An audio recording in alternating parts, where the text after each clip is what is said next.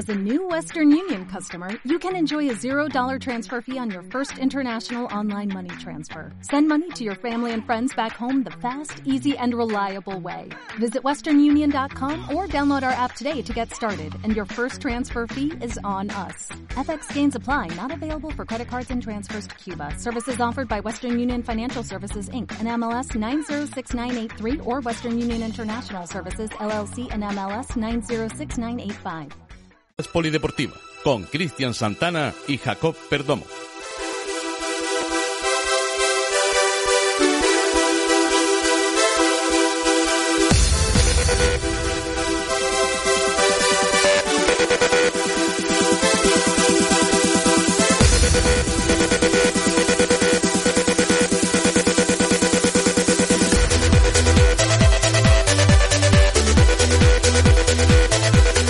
Buenas tardes, una tarde más en el 10 Radio, el programa Canarias Polideportiva, el programa de deportes de esta cadena, donde puedes sintonizarnos en la 101.2 en la FM en la zona de Las Palmas, 101.1 en la zona sureste de la isla y en la 95.4 en el norte de la isla de Gran Canaria. Eh, hoy comenzaremos hablando con un jugador eh, muy conocido por todo el mundo del voleibol, Alexis Valido. Muy buenas tardes. Buenas tardes. También tendremos, como siempre, a nuestro compañero Jacob al mando del deporte. Muy buenas tardes, Jacob. Buenas tardes. Bueno, comentaremos esto para empezar el, el tema del programa. Eh, que nos tendremos una entrevista larga y tendida con este señor que quiere retirarse. Yo le estoy diciendo que no hace ratito, pero él dice que sí, no lo sé. Eh, también tendremos declaraciones de su entrenador, Paco Sánchez Jover, y también tendremos noticias sobre otro canario que le convoca a la selección española, David Marrero, para jugar en la Copa Davis en una de sus fases en Madrid. Vamos a publicidad y...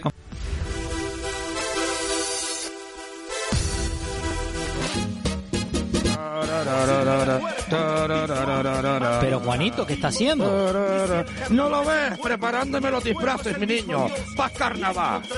Juanito, pero si aún quedan muchos meses para los carnavales. Sí, empieza Gran Canaria en carnaval, con gente muy importante. En 10 radios, si nos escuchas en la capital, en la 101.2, si nos escuchas en el sur de la isla, en la 101.1, y si nos escuchas en el norte, en la 95.4 de la FM. Y por los internetes también. Yo aún También grupos, diseñadores, candidatos y candidatas a los diversos concursos carroceros. Y toda la gente del carnaval, desde las 8 a las 11 de la noche. ¿Y sabes quién lo presenta? ¿Quién, Juanito? Un chico joven con una melena larga y con unos rizos que me encanta y que empieza de nuevo en esto de los radios y todo en carnaval también. Es buena niña. No me digas, Juanito. Sí, es José Martín, la voz del carnaval. Sí, como una gran señora. El nuevo restaurante social de la Casa de Galicia en Las Palmas de Gran Canaria, en la calle Salvador Cuyás, número 8, tercera planta, ofrece grandes novedades con nuevos precios y servicios y un nuevo horario de apertura. De marcha disfrutar de remodelado. Nuestra carta renovada y ampliada hará las delicias de nuestros clientes, manteniendo la calidad del primer día, que tanto ha gustado. Podrá disfrutar de mariscos frescos de viernes a domingo y menús diarios de martes a sábado a precios muy competitivos. Les esperamos en la tercera planta de la Casa de Galicia, a 100 metros de las canteras, y podrá disfrutar de un restaurante de cuatro tenedores al precio de uno o de dos. Compruébelo.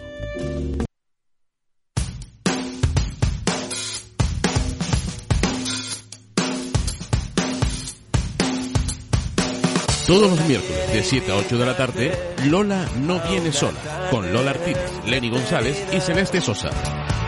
Lola no viene sola, miércoles de 7 a 8 de la tarde en el 10 Radio, 101.2 FM. Lola no viene sola, Lola y compañía. Sintonizas el 10, Radio Televisión, Canarias. Estás escuchando Canarias Polideportiva con Cristian Santana y Jacob Perdomo en el 10 Radio.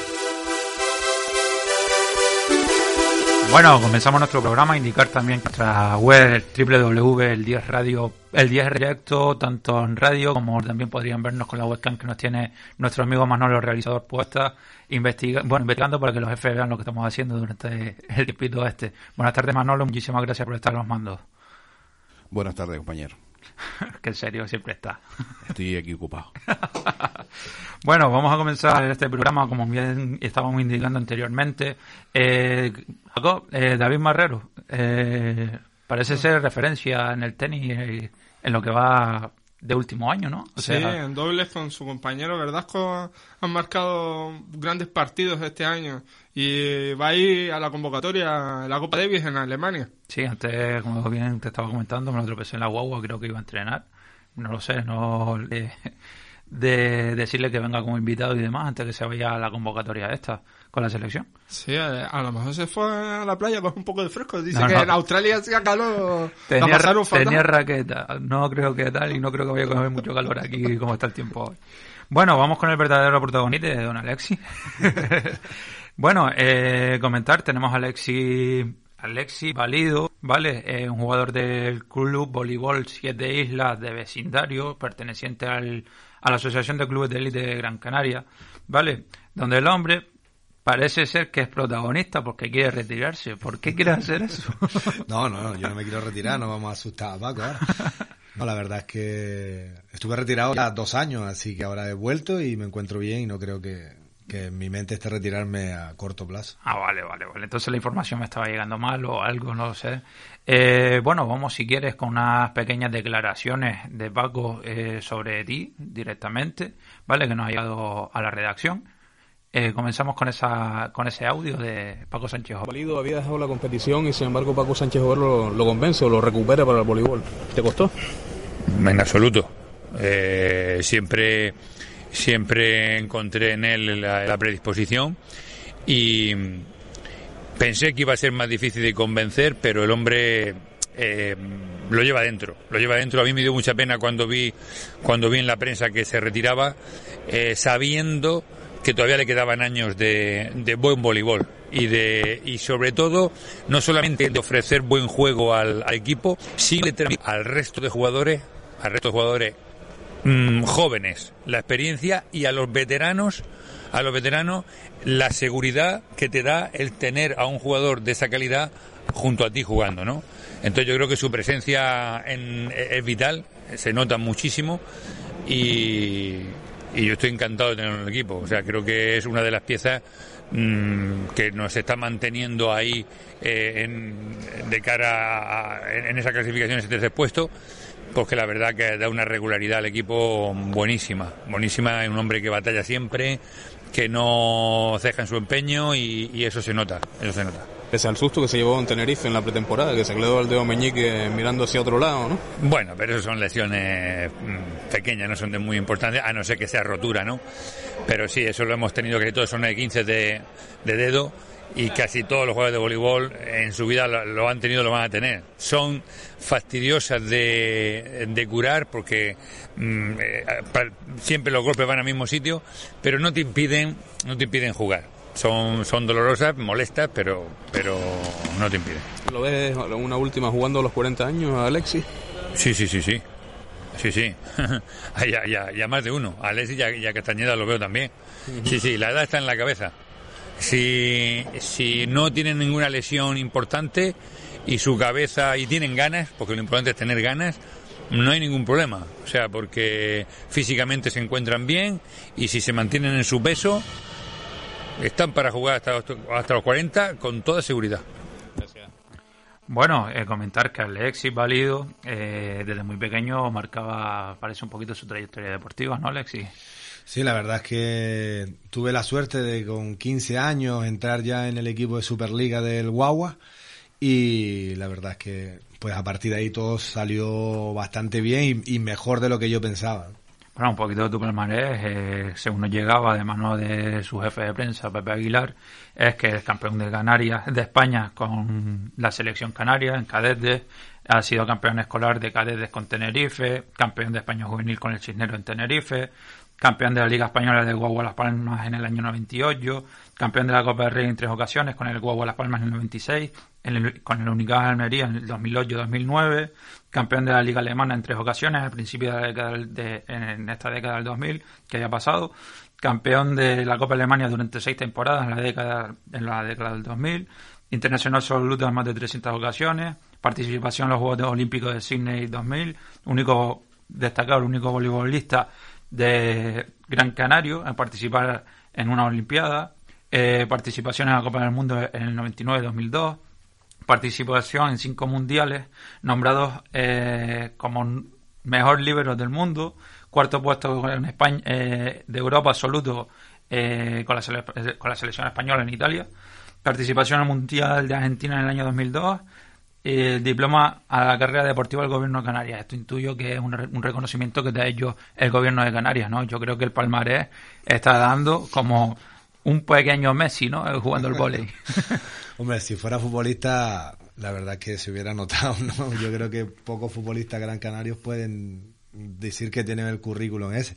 Yo la verdad que estoy orgulloso de lo que he conseguido y por lo que me espera por conseguir. Yo creo que, que después de esos dos años de parón que tuve, la cabeza, como bien comentaba Paco, es fundamental. Cuando ya no tienes, digamos, ese gusanillo por ir a entrenar ni por competir, pues yo siempre he decidido que es mejor eh, echarse un poquito afuera, dejar que vengan los demás porque el voleibol está para disfrutar y no para sufrirlo, ¿no? Y más porque tampoco es que no vayamos a ser de oro. Y entonces, pues, ahora tengo, digamos, otra vez ese gusanillo dentro, estoy otra vez súper motivado y, y creo que, que este año estamos haciendo una muy buena temporada y, y los frutos pues ya se empiezan a recoger. Entonces, Paco Sánchez joven no le costó mucho decirte, venga, vente de nuevo, ¿no? Hombre, me costó más a mí, porque yo cuando él me llamó y me dijo, vente a entrenar con nosotros, yo estuve un año entrenando sin jugar, es decir, yo le dije que, que bueno, que iba a ir a, a, digamos, a quitarme un poquito ese... El gusanillo. El gusanillo, ¿no? Decir, bueno, pues voy a entrenar dos, tres veces con ellos y así pues hago algo, porque sí que es verdad que soy un chico que soy propenso a engordar, no se lo puede, no se puede tener todo, ¿no? Entonces, pues para mantener un poquillo en forma, pues iba con él y claro, los tres días pues ya quería fichar, ya quería volver a jugar, ya quería otra vez estar pues metido Entrar en, dentro de la vereda. en la dinámica otra vez. El año pasado pues no viajé tanto con el equipo como este año y este año pues la verdad es que, que quiero estar en todos los entrenamientos, en todos los partidos porque me lo estoy pasando muy bien. Tomárselo en serio. Ya recuperaste el ritmo bastante. ¿Te costó recuperar el ritmo? Hombre, la, sobre todo el tono físico cuesta. La, el voleibol, la verdad que es la parte técnica. Tengo que decir que, que tengo suerte de que he olvidado tanto, es decir, no se me notaba tanto ese parón, pero sí físicamente me ha costado, me ha costado bastante. Es verdad que muchas veces dicen que los jugadores de voleibol de, de pabellón pasan a jugar a voleibol y playa. Sí, lo que pasa, eso pasaba antes, ¿no? Cuando el voleiplaya no era tan, tan famoso, digamos, o no era un deporte tan, tan practicado como ahora. Ahora hay chicos que están todo el verano entrenando en la playa y que no, que a lo mejor no hablas de ellos y vas tú en plan, va, yo juego en Superliga de voleibol ahí en cancha y te meten una paliza que te vas a tu casa con las orejas para abajo. sea. No tiene nada que ver una, una especialidad con otra, ¿no? No, cada vez se está diferenciando más y cada vez los jugadores de voleiplaya son muy buenos en su terreno. Sí es verdad que cuando pasan a cancha se le nota que no es lo mismo y, y porque tienen la batida, todos los gestos técnicos diferentes, pero un jugador de cancha, por muy bueno que sea, no puede pensar que yendo a la playa va a ganar. Claro, lo que estamos comentando, o sea, el factor cancha, el factor arena es un factor difícil. Hasta la preparación considero yo que puede ser difícil, eh, distinta, ¿no? Sobre todo en piernas. Sobre todo eso, se falta mucha más agilidad. En, la cancha sí que son 9 metros, pero lo cubren 6 jugadores y en la, en la playa ahora mismo lo han puesto en 8 metros, pero claro, lo cubren solo 2. Y, y todos los las pelotas en un partido de voleibol de cancha puedes estar un- tres, cuatro puntos que no hacen nada, entre comillas, ¿no? Pero en la ca- en voliplaya, si no lo haces, tu compañero creo que se va a enfadar. Yo tengo, tengo una duda. Este, Sergio Camarero juega en la misma posición que usted, ¿no? No, la verdad es que, bueno, me puedes tratar de tú, ¿eh? No soy tan mayor. que Sergio jugaba de atacante. Yo, sí, yo antes era atacante, lo que pasa es que cuando entró en la posición de líbero, pues me pasaron al rol de líbero y, y la verdad es que yo con Sergio fui compañero de él en el Guaguas, pero los dos éramos atacantes. Ah, eh, siendo libre tiene que tener un reflejo bastante rápido, ¿no? Sí, la verdad es que la pelota viene muy rápida, ¿no? Y, y la verdad es que hay que tener unas cualidades diferentes a lo que un atacante. Pero bueno, parece una cosa fácil, todo el mundo dice, ah, es el de la camisa diferente, eso lo hago hasta yo, pero no es muy fácil ponerse ahí. ¿sabes? Teniendo ahora, en esa época que usted llegó a jugar, que seguramente jugó con los padres que tienen el mismo equipo, a dos, a, a dos eh, generaciones de dos cracks, ¿no? Del voleibol español. Sí, la verdad es que es- estoy con compañeros que tienen 15, 16 años y si te pones a pensar, casi podría ser yo su padre, ¿no? Pero es, es bonito, ¿no? Poder ver a gente que, que en su día pensaban que Alexi Valido era algo de diferente, que era, mm, no sé, algo inalcanzable y cuando me ven pues se dan cuenta de que no, que realmente soy un compañero más, que puede que me salgan algunas cosas mejor y otras cosas peor, pero que aquí estamos para ayudarnos todos. Una pregunta que me surge ahora mismo, si me pasa por la cabeza. ¿Hay cantera en el voleibol en las islas? Ahora mismo yo creo que, que sí, lo estamos demostrando incluso porque este fin de semana tuvimos la mala suerte que un compañero se, se lesionó a mitad del partido contra Soria, Ruimán, y tuvo que entrar un chico que este año está estrenando posición, que ya jugaba con nosotros pero jugaba de opuesto, Luca Biliato, y lo hizo muy bien, y no solo Luca, tenemos a Luca, tenemos a Aravisen, tenemos a, hay otro chico libre que viene despuntando, eh, está también un Farid, que es un chico de 16 años y mide 2 metros 5. O sea, que tenemos cantera, lo que pasa que sí que es verdad que necesitamos más apoyo. Es decir, los deportes minoritarios con esto de la crisis estamos sufriendo y, y esa cantera se puede perder si no llega un, un apoyo, ¿no? Ya eso nos lo comentaba que sufren muchísimo los deportes minoritarios, tristemente. Eh, la semana pasada estuvo con nosotros Luis Colorado, ¿no, Jaco? Sí, Del, del. Y nos comentaba lo mismo, o sea, que es sorprendente que equipos minoritarios, eh, bueno, deportes minoritarios en las islas estén en la élite nacional. O sea, estén marcando pautas y sobre todo que dándose a reconocer y aquí, sobre todo, eh, no sé si las instituciones, no voy a entrar en esa polémica, o patrocinadores parece que no se fijan en esos, en esos equipos que están a nivel nacional. Hay muchísimas más cosas. No sé qué opinarás sobre eso. Hombre, yo creo que sí, que estamos un poquito, no olvidados, pero sí un poco apartados, digamos, en eso. Y yo no, no pensaría solo en que estamos compitiendo a nivel nacional, sino que simplemente la cantera que tenemos nosotros, ahora mismo en datos no sabría decirte, pero igual estamos por encima de los 200 chavales. Entonces, tener a 200 niños entrenando que están haciendo un deporte, que están practicando algo, que no están en la calle, pues haciendo otras cosas que no tienen que hacer, yo creo que es digno de apoyar, ¿no? Porque lo que necesitamos en esta sociedad es que no solo que hagan deporte, sino que la gente pues tenga su grupito, su, su buen estilo de vida. Y eso si los deportes minoritarios se van, solo el fútbol no lo va a mantener o solo el baloncesto no lo va a mantener. Y yo creo que, como hablábamos antes, hay deportistas aquí en, en Canarias que tienen palmarés impresionantes y no son futbolistas. No, sí, la verdad que nos sorprende. Mismo estamos en contacto a ver si mañana Juan Espino Estrota, supongo que lo conoce. O sea, un deporte como el Yo Canarias, que también parece que está en extinción, que los cabildos y todo eso no tienen ese empujón para fomentar nuestro deporte que se está perdiendo. La vela latina también parece ser que se está perdiendo. O sea, es muy fuerte que deportes autóctonos, que en vez de promocionarnos nosotros, que no te va a venir un gobierno de Madrid, como mismo lo decía la semana pasada, no te va a venir eh, cualquier otro gobierno a defender tu deporte autóctono. O sea, yo, por ejemplo, y la pelota vasca no la, defend- no la defendería. Creo que Sí, está es- claro, ¿no? Es complicado, es complicado porque si lo que te comentaba, tenemos a Tais, tenemos a David Marrero, tenemos el Trota, tenemos Ferino, de- destacando tenemos- totalmente, o sea, o sea- muchos deportistas que son medallistas olímpicos, incluso en el caso de Tais, David Marrero que ganó la Copa Davis y son jugadores que pasan desapercibidos entre comillas, ¿no? No hay ese apoyo, el, cha- el chaval de taekwondo. Sí, ¿sabes? Ortega. Son, son de, que ese chico estuvo a punto de tener que retirarse por el tema de no haber un apoyo económico. No, no quiero decir con esto que nos den todo a nosotros, ni mucho menos, pero oye, una ayudita de vez en cuando. poquito de mano derecha. O sea, Sí, no- a mí no- también me parece a- injusto que también recompensen a equipos, por ser de fútbol, recompensen más a esos equipos que están en inferiores categorías y ustedes dando más, más nivel al Sí. deporte canario. Y no solo el, el fútbol, yo creo que el, el baloncesto también está siendo bastante beneficiado en estas cosas, ¿no? Y yo lo que digo que, que oye, que la tarta es muy grande, pero no para repartirla solo entre tres. Hay muchos más equipos. Si a todos nos toca menos, pues nos toca menos a todos, no solo a unos cuantos. ¿no? Y el deporte, de- perdón, el deporte del voleibol se ha visto también afectado en la crisis a nivel nacional. Eh, sin lugar a dudas. Lo que yo creo que también, entre comillas, ha venido a veces hasta bien, porque este año sin ser Teruel, todos los demás equipos estamos en un, en un, en un puño, y antes era cosa de dos, antes era Teruel y Unicaja y ya está. Y ahora este año, entre el segundo clasificado y el sexto, hay dos puntos de diferencia. Entonces se nota que, que, que el tema económico pues está influyendo porque no pueden traer gente de fuera que pueda marcar la diferencia, pero yo en ese caso, entre comillas, me alegro, porque todos los jugadores nacionales estamos jugando aquí y lo estamos haciendo bien y nos estamos preparando para muchísimas cosas.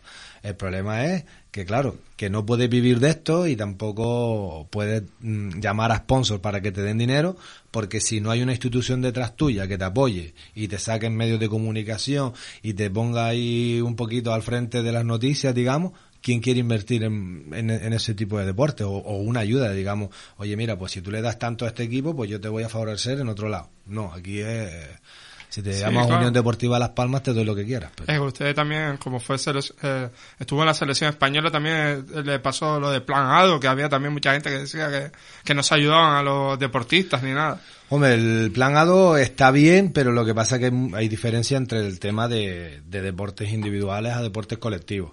Eh, yo no me puedo quejar y creo que, que, que en ese sentido, tanto el COE como el ADO están haciendo un buen trabajo intentando ayudar sobre todo a, los deportistas. ¿Qué cosa muy buena tiene? Que, que, te dejan, si eres deportista ADO, mm, tienes unos beneficios fiscales que a la larga pero esperemos que ese apoyo siga y siga con, o sea, que sea continuado porque es triste ver eh, deportistas medallistas y tal que se están planteando el dejarlo porque no pueden seguir pagándose los entrenamientos o no, no pueden seguir preparándose para competir. Bueno, vamos a hacer un alto del camino y ahora continuamos hablando sobre la evolución de esta liga en la Superliga masculina de Boli.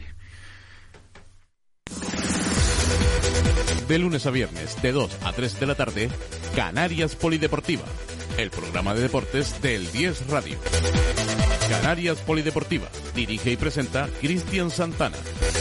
El 10 Radio, 101.2 FM.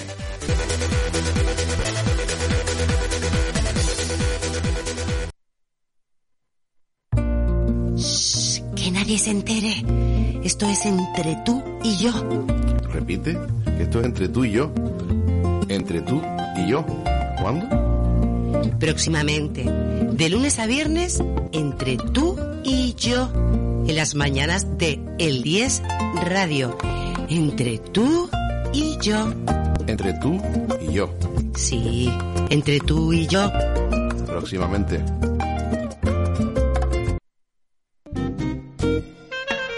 El nuevo restaurante social de la Casa de Galicia en Las Palmas de Gran Canaria, en la calle Salvador Cuyás, número 8, tercera planta, ofrece grandes novedades con nuevos precios y servicios y un nuevo horario de apertura, de martes a domingo. Podrán disfrutar de una nueva zona de bar y un comedor remodelado. Nuestra carta renovada y ampliada hará las delicias de nuestros clientes, manteniendo la calidad del primer día, que tanto ha gustado. Podrá disfrutar de mariscos frescos de viernes a domingo y menús diarios de martes a sábado a precios muy competitivos. Les esperamos en la tercera planta de la Casa de Galicia, a 100 metros de las canteras, y podrá disfrutar de un restaurante de cuatro tenedores al precio de uno o de dos. Compruébelo. Sintonizas el 10, Radio Televisión, Canarias. Estás escuchando Canarias Polideportiva, con Cristian Santana y Jacob Perdomo, en el 10 Radio.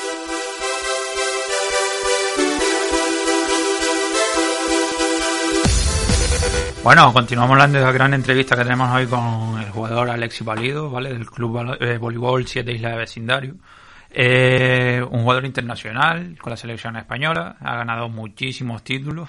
Eh, una pregunta que me surge sobre las ligas internacionales donde ha jugado, que estábamos hablando ahora mismo, ¿ves alguna diferencia con la liga española en cuanto a apoyos o cositas así? La verdad es que hay bastante diferencia, ¿no? Por ejemplo, la liga alemana, que fue la que más conocí, que estuve allí seis temporadas, eh, la suerte, entre comillas, que tiene es que solo hay un equipo que juegue en, una, en la capital, que digamos que Berlín, ¿no? Que tiene equipo de fútbol al lado. Tanto donde yo jugaba, que Friedrichshafen, Bubertal, todos esos equipos, eh, estaban en pueblos pequeños, con pabellones de 2.000, 2.500 personas, y siempre están llenos. Siempre. A rebosar, ¿no? A rebosar. O que pasa en vecindario? Sí, en vecindario la verdad es que esperemos que ahora que, la cosa va yendo bien, pues se vaya enganchando cada vez más gente. Pero también la, la diferencia más grande que hay con respecto a la Liga Española es que tanto en Alemania como en Francia, que son dos ligas que yo pude disputar, el, el voleibol es profesional y en España sigue siendo amateur. Entonces, claro, cuando ya vas a un sitio que el deporte es profesional, pues claro, seis años que estás jugando allí, pues seis años que cotizas.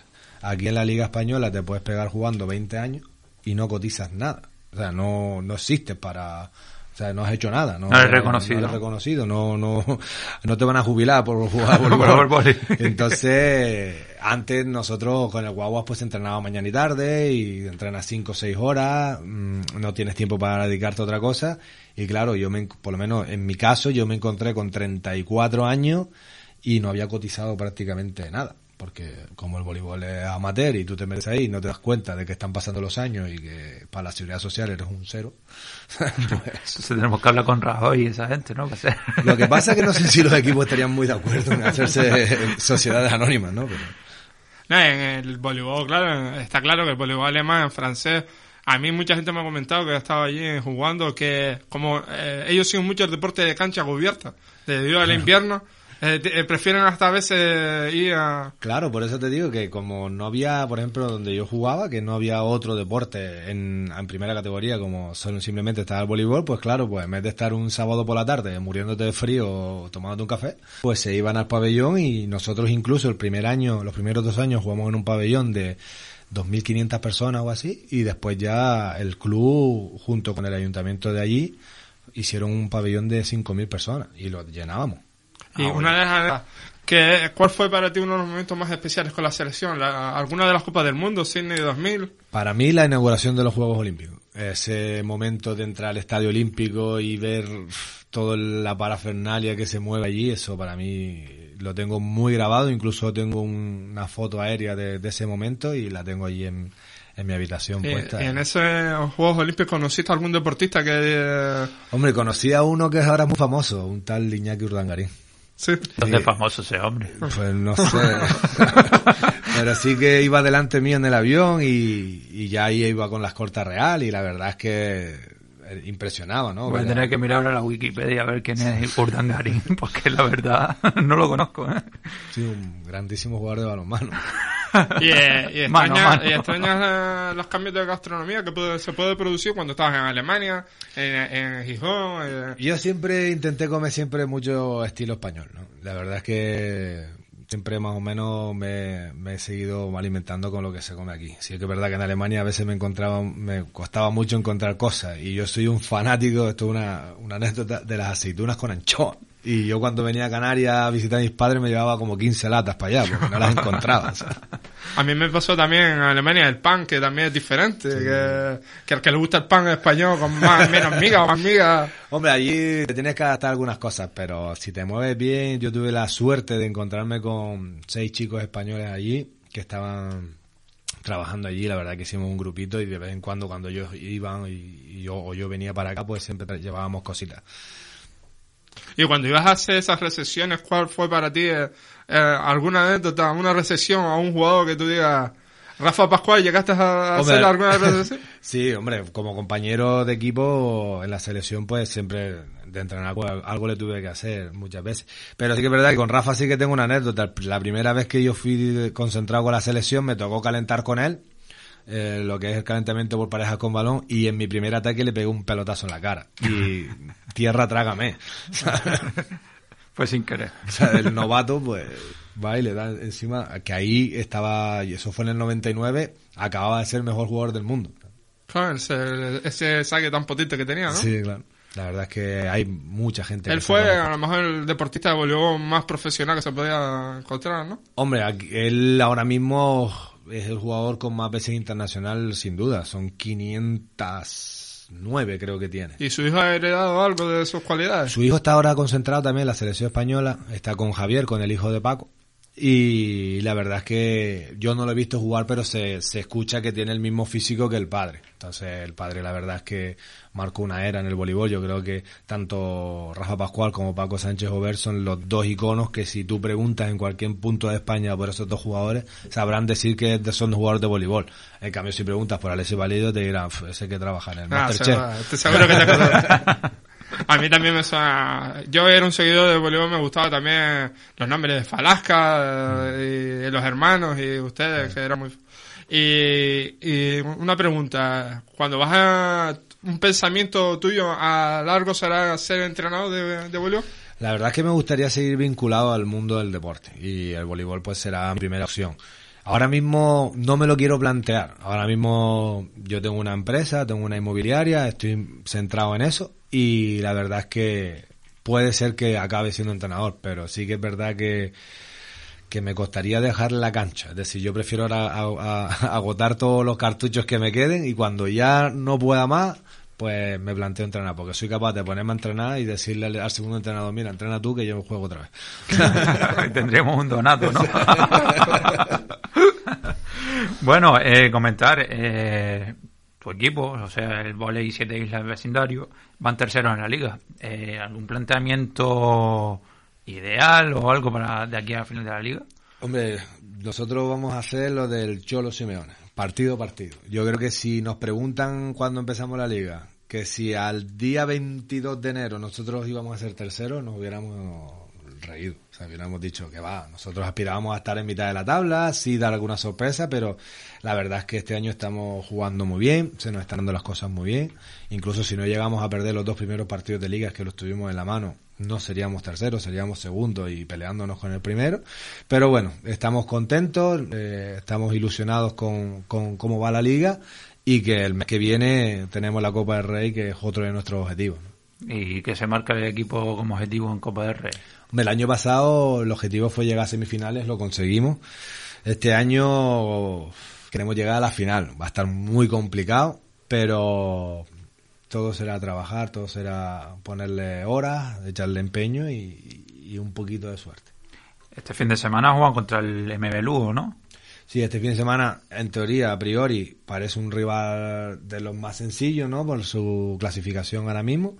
Pero no tenemos que descuidarnos porque nosotros tampoco somos tan buenos. Es decir, nosotros mismos somos terceros, pero perdiendo un partido vuelvas a ser quinto. Entonces, tenemos que salir a la cancha pensando que, que Lugo nos puede ganar, porque nos puede ganar, y intentar llevarnos los tres puntos y, y a pensar en la semana que viene. Entonces está la liga tan apretada como la segunda división en el fútbol. Sí, la verdad es que este año lo que te comentaba, del, eh, desde el segundo al, al sexto, si no me equivoco, al séptimo hay tres, cuatro puntos de diferencia. Pierdes un partido, te vas al quinto, ganas un partido, te vas al, al tercero. Entonces no podemos descuidarnos en eso. Y en el voleibol, cuando destacas, ¿qué destaca? ¿La parte técnica o física en su equipo? Nosotros somos un equipo de que estamos mezclando muy bien la veteranía con la juventud. O sea, la verdad es que tanto Castañeda como yo superamos los 30 y... O sea, Casta creo que tiene 38, yo tengo 37. Y la verdad es que los demás, los chicos que vienen por detrás, pues hay algunos de 30, pero por ejemplo Luca tiene 19, 20 años. Entonces es lo que más destacamos, ¿no? Que estábamos sabiendo compaginar lo que es la, la veteranía con, con la juventud. Y físicamente este año estamos bastante bien. O sea, si nos ves, a- somos, unos, somos un equipo que tengamos jugadores de 2 metros 10, pero que, que no se está notando esa diferencia. Bueno, antes de perder un poquito el ritmo de lo que estábamos hablando de la liga y demás, vamos a oír una locución de Paco Sánchez a ver sobre el partido de este fin de semana. Bueno, el equipo que está en raya en, raya en esta segunda vuelta, dos, dos partidos, dos victorias y una en Soria que no era un, un terreno fácil, ¿no? Pues sí, efectivamente, era un, un rival que nos había ganado en casa y, y si bien no hicimos un, un juego muy, muy brillante, pero sí hicimos un juego muy, muy efectivo. Eh, yo creo que hay que saber jugar en esos terrenos contra esos rivales que son rivales de experiencia y que, y que tienen detrás un historial que pesa bastante, ¿no? Es un, es un clásico del, del voleibol español con una serie de títulos y aunque ahora no está en su mejor momento, pero, pero eso siempre pesa. El primer set que se lesiona uno de los titulares, Ruimán Artiles, y, el equipo aún así se sobrepone, pese a perder el segundo set, ¿viste peligrar el partido? Sí, sí, sí, claro que lo vi peligrar. Eh, yo veía que si el equipo ah, trabajaba como lo como teníamos que hacer, a pesar de, la baja de Ruimán que se notó en el segundo set, el equipo tenía opciones. Eh, nos ordenamos porque ese segundo set mm, acusamos la recepción con la entrada de Luca, pues eh, tanto Alexis Valido como Alex Fernández tenían que coger más campo y, lo pagamos. Pero en el momento que nos ordenamos y ya en el, en el tercer set la recepción estuvo un poquito mejor o bastante mejor, eh, ya la cosa fue más rodada para nosotros, ¿no? Pero bueno, yo creo que sobre todo el equipo supo reponerse de la lesión de Ruimán, que fue un, un palo psicológico para todos, y, y de esa pérdida del segundo set, y la verdad que hicimos un tercero y un cuarto muy, muy completo. Lo único positivo, entre comillas, de la semana o dos semanas de baja que va a estar Ruimán de, de baja será que, que serán minutos para Lucas Viliato en buena lógica, ¿no? Pues sí, sí, eh, eh, hay, hay que ser positivo siempre y bueno, recuperar a Ruimán porque para nosotros es muy importante. Yo no sé si estará para, para Cajasol, creo que va a ser muy precipitado, pero bueno, lo que más nos interesa ahora es que esté para la Copa, ¿no? Cuanto, antes- cuanto antes esté mejor y luego, como bien dice, pues aprovechar esa, esa oportunidad que tienen otros jugadores de entrar en esa posición, pues para que vayan cogiendo madurez, que vayan cogiendo juego, que siempre es importante y necesario para, para lo que nos queda de liga.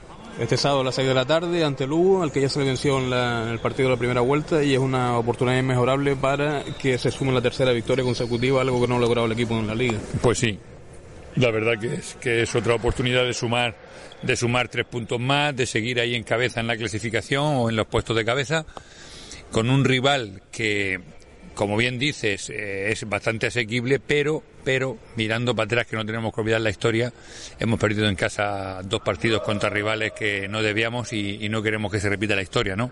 Por eso mm, nos preocupa a nosotros y el rival que tengamos enfrente, si, si es fácil, bien, y si es difícil, también. O sea, vamos a pensar más en nosotros y, y no por ello nos vamos a relajar porque venga un equipo al que le hemos ganado en su casa o al que está en las posiciones de atrás, porque las diferencias muchas veces no son tan, aunque en la, en la clasificación estemos separados, es un equipo que a mí me gustó, me gustó y tiene planta, es decir, puede, puede hacer un partido bueno y, y además vienen sin presión y, y pueden ponerte las cosas difíciles. Da gusto mirar la clasificación y ver al equipo tercero también. Si eso se garantizase al final de la liga regular, pues, pues significaría jugar los playoffs por el título de liga. Sí, la verdad que nosotros queremos estar siempre ahí en los puestos de cabeza, pues para que cada partido tenga su aliciente, porque el año pasado, la segunda vuelta, mm, casi la mitad de la segunda vuelta o más, mm, los partidos casi no contaban, entonces era muy difícil que la gente estuviese metida porque hiciéramos lo que hiciéramos íbamos a estar en esos puestos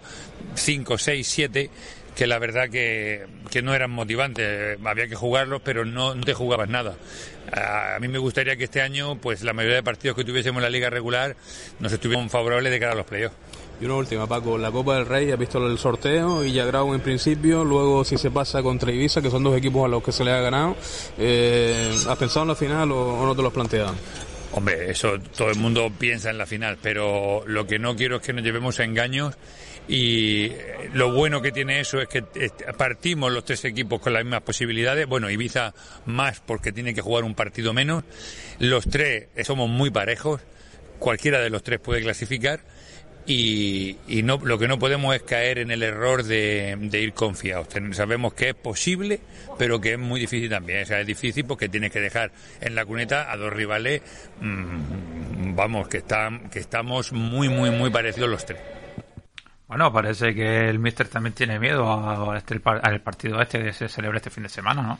Sí, es que es lo que te comentaba antes, la experiencia dice que cuando vas confiado te dan, entonces ya no nosotros no somos, como te comentaba, no somos tan buenos, somos un buen equipo, pero tampoco podemos decir solo la camiseta va a ganar, ¿no? Entonces tenemos que ponernos las pilas porque ya no solo ganar, hay que ganar 3-0 o 3-1 para llevarnos los tres puntos, porque no podemos dejar escapar ni un punto aquí en vecindario. El equipo de Lugo tiene dos jugadores también. eh, El equipo de ustedes tienen un jugador en el 11, en el 11, mejor dicho, en el equipo ideal de la jornada.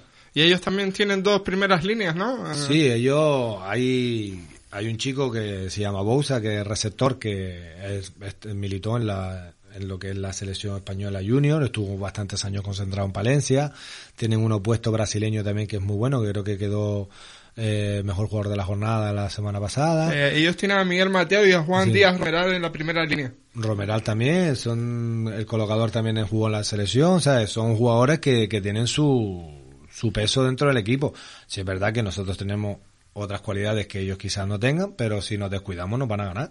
Claro, la, preocupa- la precaución hace a... Sí, es como, esto no es como el, el fútbol, ¿no? Que tú coges y te llama Messi y eres Barcelona y con la camiseta a lo mejor Vamos a ganas. nombrar a Cristiano Ronaldo. Vamos a nombrar a Cristiano que Ronaldo. yo soy más catalufo. sea, y, y aquí no, aquí el, el reality point es lo que tiene, que cualquier fallo que tú tengas, un punto para el otro, si fallas mucho, te han ganado. Está claro, todo depende de, de esos puntos, ¿no? Bueno, vamos a un momento publicitario y continuamos esta maravillosa entrevista con nuestro amigo Alexis Válido.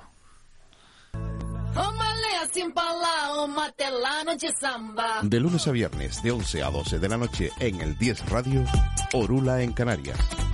Dirigido y presentado por el prestigioso Bablao, Jorge Herrera y su gran equipo de colaboradores. Orula en Canarias, de lunes a viernes, de 11 a 12 de la noche, en el 10 Radio. 101.2 FM.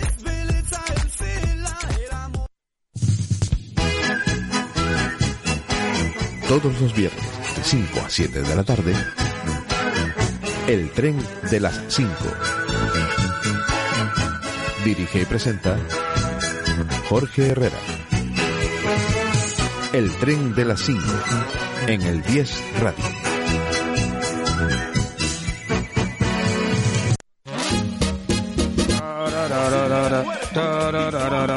Pero Juanito, ¿qué está haciendo? ¿No lo ves? Preparándome los disfraces, mi niño. ¡Paz carnaval!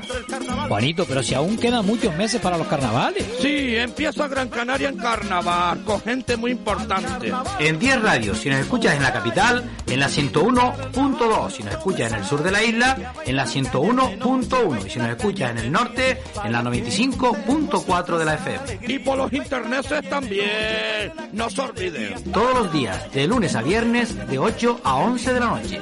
Y también vendrán grupos, diseñadores, candidatos y candidatas a los diversos concursos carroceros. Y toda la gente del carnaval, desde las 8 a las 11 de la noche.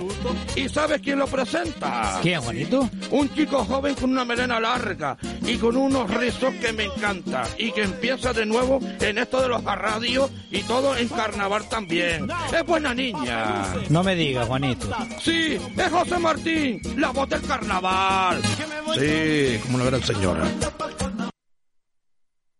Sintonizas el 10, Radio Televisión, Canarias. Estás escuchando Canarias Polideportiva con Cristian Santana y Jacob Perdomo en el 10 Radio.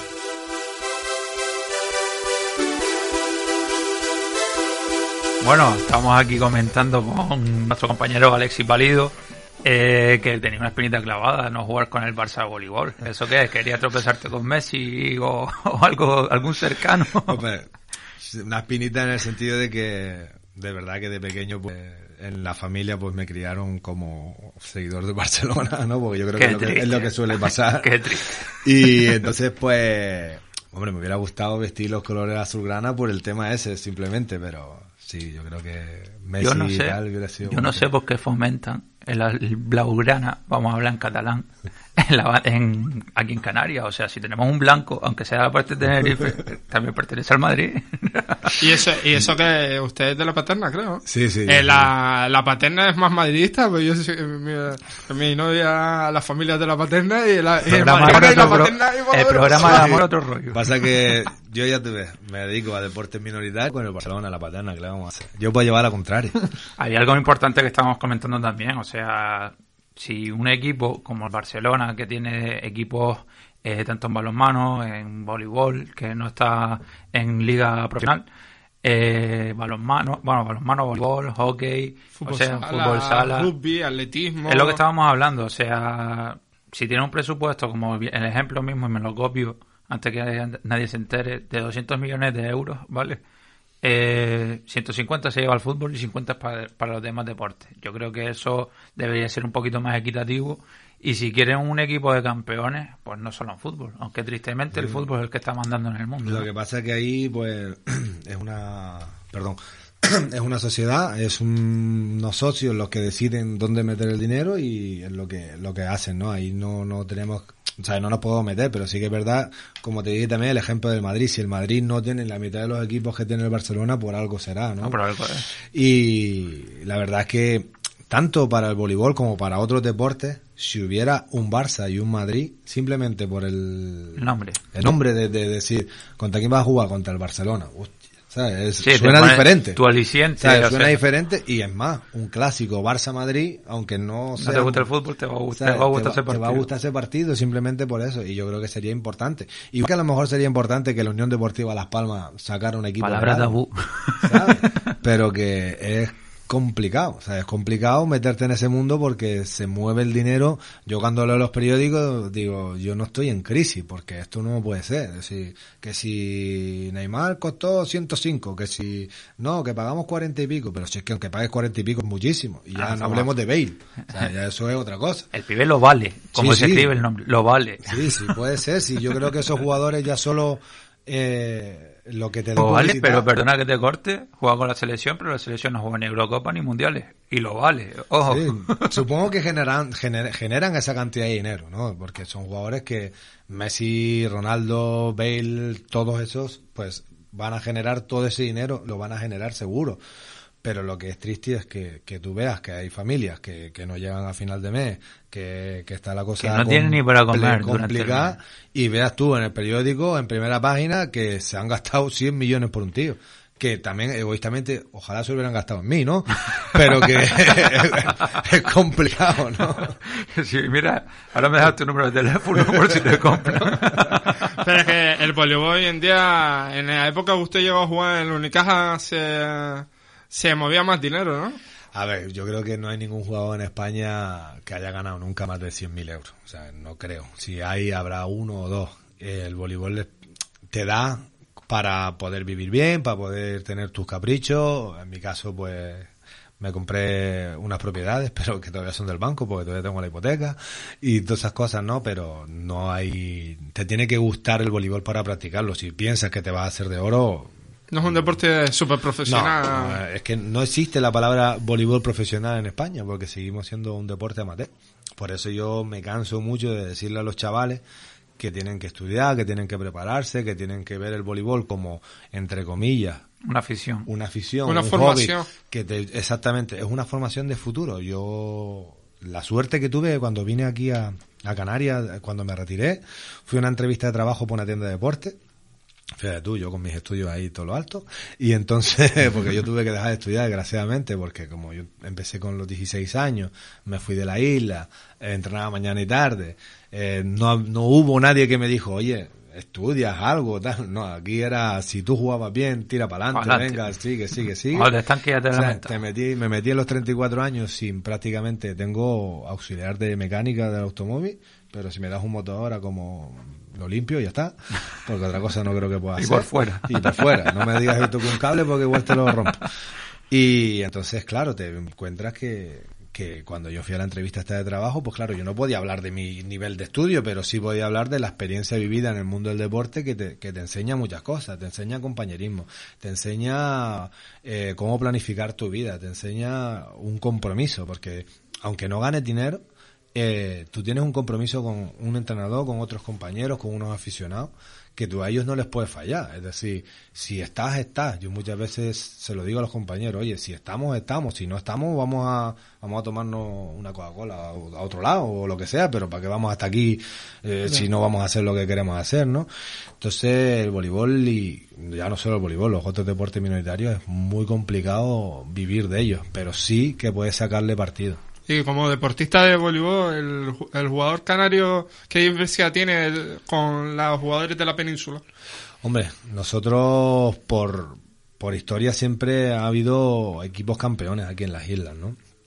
Pero bueno, no sé, la diferencia poca. Física, más Física. alto, más Estamos rápido. más morenos que ellos, eso sí. No, por- pero físicamente, físicamente nosotros creo que tenemos un plus con debido a, a nuestro clima, a nuestro tal, que tenemos más, más horas para poder entrenar en la calle, no tenemos que estar siempre en un pabellón. Y, pero bueno, yo creo que la raza española es la que es. Y en el voleibol, siendo un deporte tan rápido, eh, ¿se trabaja mucho la parte de pulsaciones eh, cardiovascular? eh, ¿O es más bien eh, impacto, velocidad, remate y ya está? El- la cosa es que el voleibol ha cambiado, como cambió tanto el sistema de puntuación y ahora los partidos duran menos, pues ya no hace falta entrenar tantas horas. Cuando se jugaba a- al, al- al sistema anterior, habían partidos de hasta 3, horas y media. Sí, yo me acuerdo Que- partido de que- que, perdías el punto, tenías que volver como la tipo prepara- tenis. La preparación física era completamente diferente. Ahora sí es verdad que son acciones de 10-15 segundos y ya está, pero sí que hay que estar bien preparado con gimnasio, con, con digamos anaeróbico, aeróbico. Hay que estar preparado porque los músculos sufren impactos muy fuertes en un periodo de tiempo muy corto. Sí, yo vi unos vídeos de ejemplos de entrenamiento serbio tipo militar. ¡Al suelo! ¡Levántate! ¡Para, para la izquierda, Sí, para la derecha! Tú esos vídeos no se los pases a Paco. ¿eh? Paco, si no oye lo que estoy diciendo. bueno, eh, los años no te pesan entonces ni la afición o la devoción que tienes al, al voleibol, ¿no? Hombre, no pesan a nivel de la cabeza, pero sí que es verdad que a veces, pues, por ejemplo, el partido de Soria, yo acabé el partido diciendo, no estoy cansado, qué bien estoy, estoy físicamente muy bien. Llegué al hotel y me quería morir, ¿sabes? Porque me dolían las rodillas, el hombro, la espalda. Miraba para mi compañero, que yo estoy con Dani siempre en la habitación, Dani, Daniel Castañeda, y claro, nos mirábamos como diciendo, Estamos y, mañana hay que viajar otra vez, porque claro, eh, volvemos siempre a lo mismo, eh, por el tema de presupuesto y tal. Nosotros para ir a Soria fuimos, eh, nos levantamos a las 5 de la mañana, cogimos el avión de las 7, llegamos a Madrid, coches hasta Soria, comimos, descansamos un poco y a jugar. Y por la mañana temprano el domingo otra vez de vuelta. Es decir, son viajes paliza, es decir, nosotros O no- sea, viajar a jugar, pero y- tienes que darte la paliza. Nosotros- Siempre para ahorrar un duro. Siempre hay que ahorrar. Una noche de hotel es mucho dinero para nosotros, entonces pues hay que intentar ahorrar lo más posible. Eh, a veces cuando tenemos que ir a Almería o lo que sea, pues llegamos después de siete horas de coche directo al pabellón y venga, a jugar, a ponerte las zapatillas. Con 20 años es muy fácil, con 37... Hay que igual. Si yo siempre he dicho que el que invente una pastillita que te la tomes y estás calentico ya, que ya estés preparado para jugar, ese va a ser un fenómeno, ese se va a ser de oro. Me apunto. Cuando estábamos comentando de la cantera canaria, ¿qué le, qué, ¿cuál sería el coste para esos muchachos que quieren jugar? Dejar mejor el fútbol que es solo las botas, el voleibol que... Hombre, el voleibol simplemente hay que tener ilusión y unas zapatillas. Es decir, unas playeras para poder jugar, porque todo lo demás te lo va a poner el club. Siempre, gracias a Dios, el, vecindario le da equipaciones a los chavales, les pone el pabellón, les pone la red, les pone todo. Es decir, solo para jugar voleibol hay que tener ilusión y ganas de pasárselo bien. Porque la verdad que es un deporte que engancha. O sea, es un deporte que, aunque te pongan contra una pared con una pelotita, ya, si haces eso y te gusta, ya estás enganchado. Ya, ya no te puedes quitar. Y más que el equipo de, ustedes trabajan mucho con la cantera, como estabas comentando. Sí, la verdad que jugadores también del equipo de, de División de Honor, compañeros míos que tienen tiempo y tal, se dedican a entrenar las categorías inferiores, con lo cual yo creo que eso es muy importante para los chavales ver que tu entrenador es jugador de, de alto nivel, ¿no? Y que sabes que te puede enseñar bien. ¿no? No, y sobre todo una motivación que diga un equipo, un jugador del absoluto, por llamarlo así, te esté entrenando, es una motivación para un Claro. niño decir yo algún día quiero ser igual, quiero jugar, quiero entrenar, quiero hacer esto. No, y que yo creo que, que para ser entrenador hay que ser, haber jugado. O sea, no, no tiene que por qué haber sido un Aficionado. fenómeno, pero oye, que en un momento dado el, el entrenador sepa qué se siente en situaciones de partido. Es decir, si tú eres un estudioso del voleibol y nunca has jugado, a lo mejor en un 24 iguales, con las pulsaciones a 500 pulsas, ahí el corazón se te va a salir de la boca, no sabes realmente qué se siente ahí y no puedes transmitirle eh, tus conocimientos o, o calma al jugador. Si en cambio tú has vivido esa situación, ¿sabes? por eso siempre se habla de la experiencia. Yo he vivido situaciones que a lo mejor mis compañeros no han vivido y cuando llegan le digo, eh, tranquilos señores, que esto va a salir así, así, asado. Es que esto es ABC. Entonces, ese, eso falta a veces en los entrenadores y tenemos la suerte que los nuestros son jugadores. ¿sabes? No, eso es muy bueno, o sea, lo que estamos hablando, la motivación tanto para la, para la cantera como todo día que te veamos de entrenador a ti. Islas, ¿no? Hombre, vamos a ver. vamos a ver. Como lanzo el derechazo a ver lo que cae. Jacob, eh, bueno, Alexis, eh, darte las gracias por estar en este programa con nosotros. Gracias a Pepe Aguilar, vuestro jefe de prensa, que nos ha facilitado un poquito la labor eh, de tener un jugador de vóley de tan, tan alta categoría, como llamarlo así, ¿vale? Eh, bueno, Jacob, eh, comentar algo a destacar sobre ese Madrid ayer con el español. No, no, que gracias a Casilla, que parece que está en el paro, pero no, sale alguna vez y para algo, ¿no? No, la verdad, la verdad me sorprende que no juegue y no le marcan un gol. Me da que respeto. Sí, sí. Eh, además que el español es un equipo amigo, que no creo que le haga mucho daño al Real Madrid. No, tenemos a Diego. Diego va a fichar por el Málaga. a fichar por el Málaga al final. Sí, y... Quería que viniera para la Unión Deportiva, en serio. Va a traer las palmas a ti. ¿eh? ¿Por qué las no? palmas te va a traer un, un nombre extraño de Serbia No, o Borneo. no hay presupuesto. No hay presupuesto, te lo claro. Y eso lo, y ahora, por lo visto, el equipo, no sé, tiene tantos jugadores, tantos delanteros en las palmas atléticos, lo hacen también y no, no sube ninguno para ver si... Vamos a ver si abre Dele es baja, por lo que comentan, también. Para el partido de la No, baja de la plantilla. Ah, ya se marcha ya. Sí, sí. Bueno, lo trajeron como un máximo goleador. Sub-21 de Bulgaria y mira en lo que se ha quedado. Aquí me ha marcado más goles. que Es un creo- turista que vino aquí a, a no ponerse digas forma. eso, no digas eso. Hay muchos spandles por ahí. Pero bueno, si- sinceramente, los jugadores que vienen aquí parece que vienen de vacaciones, no marcar goles. Eh, eh, sin palabras, eso. Te quedaste Eh, Cuando tenemos a. Cristian Herrera en Leche, jugando de titular, que salió de Las Palmas Atlético. Y el chico Atlético de. Madrid. Esto, esto, que salió en la Copa del Rey y clasificó al Atlético de Madrid. Y eh, lo que estábamos comentando, la cantera. La cantera de Canarias es lo que, lo que vale. Y traemos a jugadores Mayo, Dele, cosas de estas que no se mayor, entienden. es mayor. Yo no sé.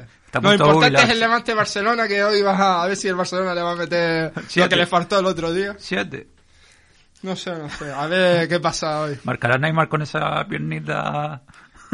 Pues no sé. Y en el tenis también comentamos que Nadal le ganó a Dimitrov Me costándole gusta bastante. cuando cambia de... Cuando no le interesa una cosa, hace plan y mete otra vertiente. No, cuando el tenis, venga, sigue hablando Con las llagas que tiene en la mano Nadal, hay que comentarlo. Que parece que, que tiene. que fue de, eh, de esto, ¿cómo se llama? No me sale la palabra. Cuando vas a la iglesia y te arrastras por el suelo pa- por la Virgen, Vale, pues parece lo que. y le pudo ganar al ruso. Bueno, eh, algo que destacar más para el día de hoy de deporte. Nada más. Nada más. Bueno, pues terminamos nuestro programa. Eh, indicar que estuvimos con nuestro amigo Alexis Válido eh, del Siete Islas Voleibol. Vale, eh, dar las gracias por asistir. A Jacob Perdomo también dar las gracias. Y a Manolo, Manolo Martín, muchísimas gracias por la realización de este programa. Que creo que poquito a poquito vamos haciendo lo mejor. Por lo menos se intenta y ahí queda, queda el fruto del trabajo de esta hora de programa que nos tiene permitida el 10 Radio. Muchísimas gracias, es muy buena.